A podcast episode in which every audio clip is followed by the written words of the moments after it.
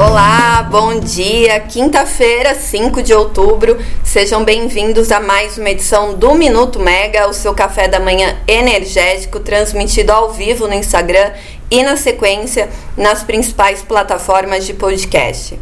Eu sou a Natália Bezutti, jornalista da Megawatt, e hoje vocês estão comigo nessa edição que vai falar muito de governo e Congresso. Bom dia, Fabi. Congresso, por quê? Porque é, governo, porque ontem né, teve a reunião do Comitê de Monitoramento do Setor Elétrico, com a definição aí das primeiras medidas para a operação do Sistema Interligado Nacional nesse momento de seca na região norte.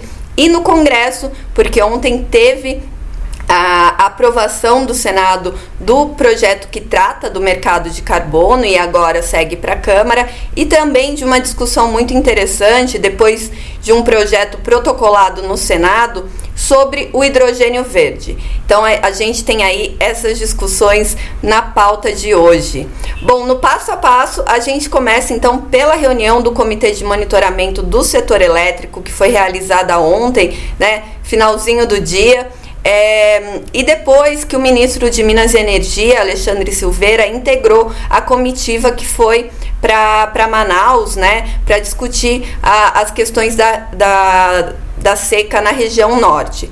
Bom, ontem o comitê então aprovou e pediu que a ANEL e o ONS tomem as medidas necessárias para que as termoelétricas Termonorte 1 e Termonorte 2 sejam retomadas diante do cenário aí de abastecimento da região norte.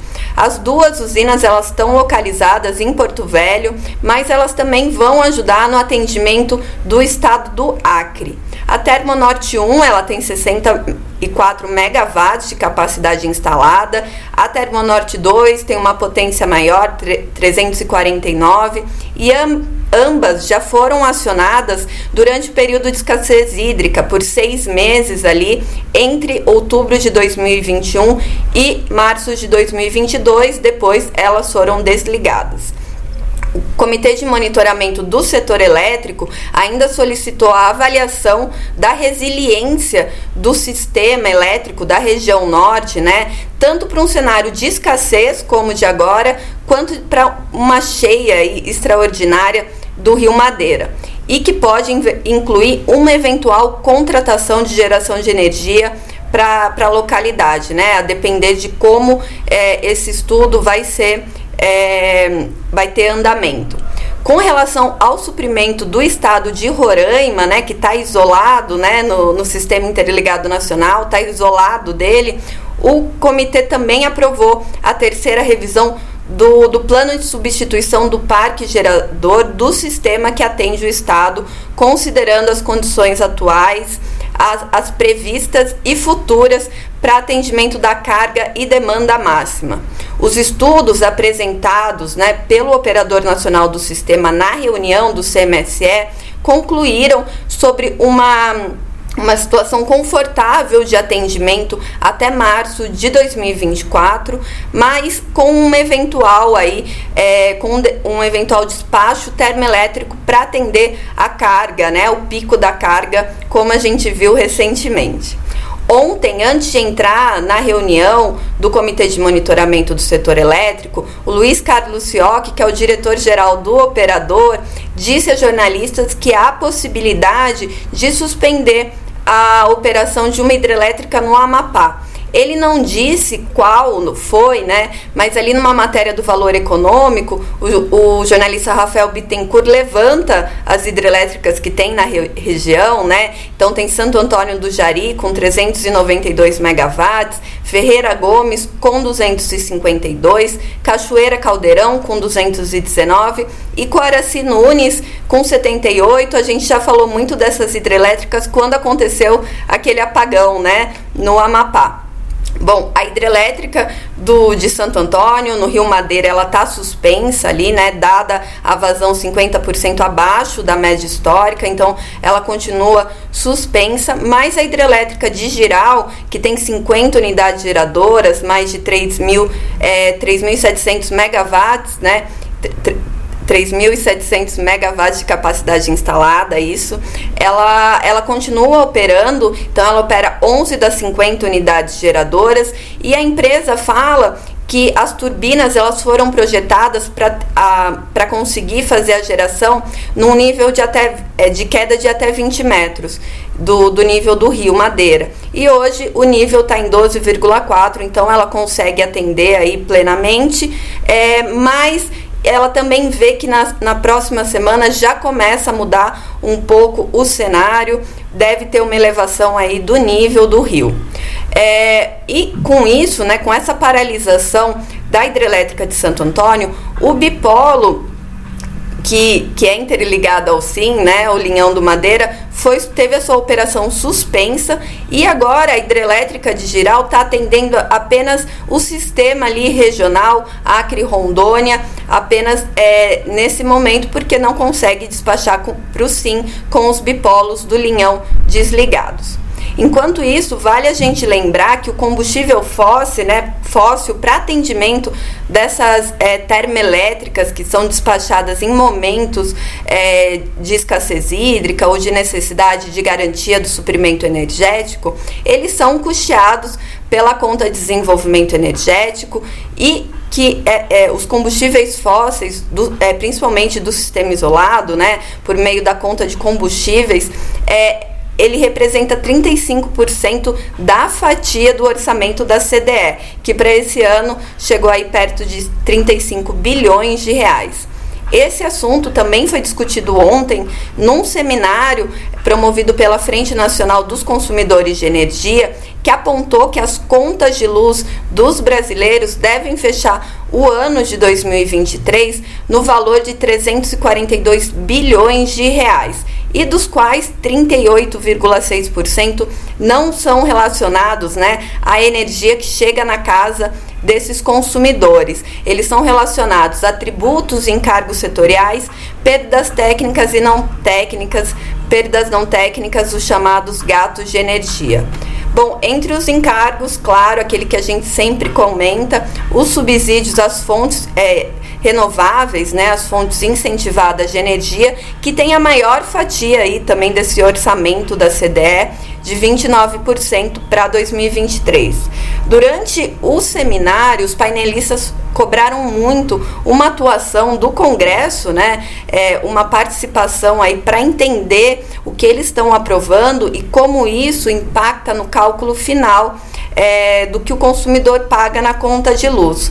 Quem estava no evento e se pronunciou ali da, da plateia foi Edivaldo Santana, que é ex-diretor da ANEL, e ele falou que mais do que cobrar do Congresso, é importante cobrar do ministro de Minas e Energia, né? Porque é ele quem deve fazer uma revisão do arcabouço aí do setor elétrico e que é uma promessa realmente do ministro entregar agora, é, ainda em 2023, uma lei geral da energia, que a gente já falou aqui no minuto também, né? Que deve ser uma reformulação do PL 414 mas essa Lei Geral da Energia revisando os encargos que estão na conta de luz. Segundo o ministro, vai ter uma redução de encargos, ao mesmo tempo que ele vai manter o, os subsídios às fontes, às fontes renováveis e principalmente para os geradores no, na região Nordeste. Bom, chegando no Congresso, enquanto o marco legal do hidrogênio não é aprovado, é, né, não é apresentado ali para o Congresso, ontem o, o secretário Rodrigo Hollenberg, que é de Economia Verde, Descarbonização, Bioindústria do Ministério do Desenvolvimento, Indústria, Comércio e Serviços, o MDIC, diz que a sua pasta in, estuda incluir o hidrogênio nas legislações que tratam da zona de processamento de exportação. E o que, que é essa legislação? Ela é caracterizada como as áreas de livre comércio ali com o exterior, sob uma regulamentação aduaneira específica. Segundo Hollenberg, é preciso né, alterar essa legislação para que o hidrogênio possa integrá-la, mas é importante também que ele faça parte da legislação, porque para garantir insumos é, insumos e benefícios para a sua produção no, no país, né? Conseguir importação é, de, dos equipamentos ali, dos eletrolisadores também, então fazer a, a produção do hidrogênio andar. Outra forma de incentivo, mas pela União, pode seguir, que, pode, que a União pode seguir, é um aumento gradativo do percentual do hidrogênio nos gasodutos.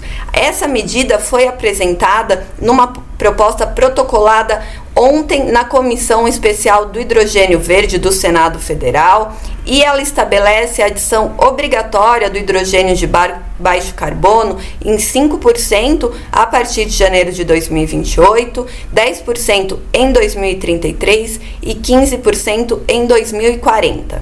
Quem estava presente né, nessa audiência da Câmara dos Deputados, é, que participou Rodrigo Hollenberg, e claro, eles falaram desse projeto protocolado pelo Senado, foi o secretário de Transição Energética e Planejamento do Ministério de Minas, Energia, o Tiago Barral e ele diz que o governo está tendo calma com esse marco, né? Ele quer colocar as diretrizes aí para o hidrogênio, mas sem acelerar muito, porque tudo que já foi falado sobre hidrogênio ou proposto nos últimos seis meses no Brasil e no mundo, de certa forma, já está obsoleto. E no Senado, a, a, Comissão de Meio Ambiente aprovou em caráter terminativo o projeto de lei 412 de dois, desculpa, de 2022, que regulamenta o mercado brasileiro de redução das emissões, é, que é conhecido né, como mercado de carbono, e com a aprovação unânime, o texto agora segue para a Câmara dos Deputados, isso se não houver um pedido de votação no plenário. Bom, o texto sofreu algumas alterações ali entre acordos de bancada e uma delas foi para atender a demanda da Frente Parlamentar parlamentar agropecuária que pediu né, a retirada das atividades agrícolas primárias e as emissões indiretas decorrentes da produção de insumos ou de matérias-primas. Então, esse trecho foi retirado ali para aprovação é, no Senado, seguindo agora para a Câmara. A regulamentação do mercado de carbono, ela prevê a criação do Sistema Brasileiro do Comércio de Emissão de Gases de Efeito Estufa, que integra um conjunto de medidas consideradas prioritárias pelo governo para atrair investimentos nacionais e internacionais no processo de transição ecológica. O, o ministro da Fazenda, Fernando Haddad, e a do Meio Ambiente, Marina Silva, falam bastante né, desse plano de transição ecológica. E falando em congresso ainda, daqui a pouquinho está prevista a participação do diretor-geral da ANEL, Sandoval Feitosa, é, na Comissão de Infraestrutura do Senado, para discutir as diferenças tarifárias entre as regiões do país. Agora pela manhã também está acontecendo o encontro de abertura do mercado promovido pela Câmara de Comercialização de Energia Elétrica. São três painéis que vão tratar aí do mercado varejista, regulamentação atual e a nova, né? Como organizar aí o varejista. Quem não conseguiu estar em São Paulo para esse evento pode acompanhar online. E sobre as agendas, o ministro Alexandre Silveira só tem como compromisso às 11 a participação num evento no Rio de Janeiro, que é o Seminário de Investimentos, Governança e Aspectos Jurídicos da Previdência. Então, por enquanto, essa é a única agenda do ministro. Eu fico por aqui. Até a próxima. Tchau, tchau.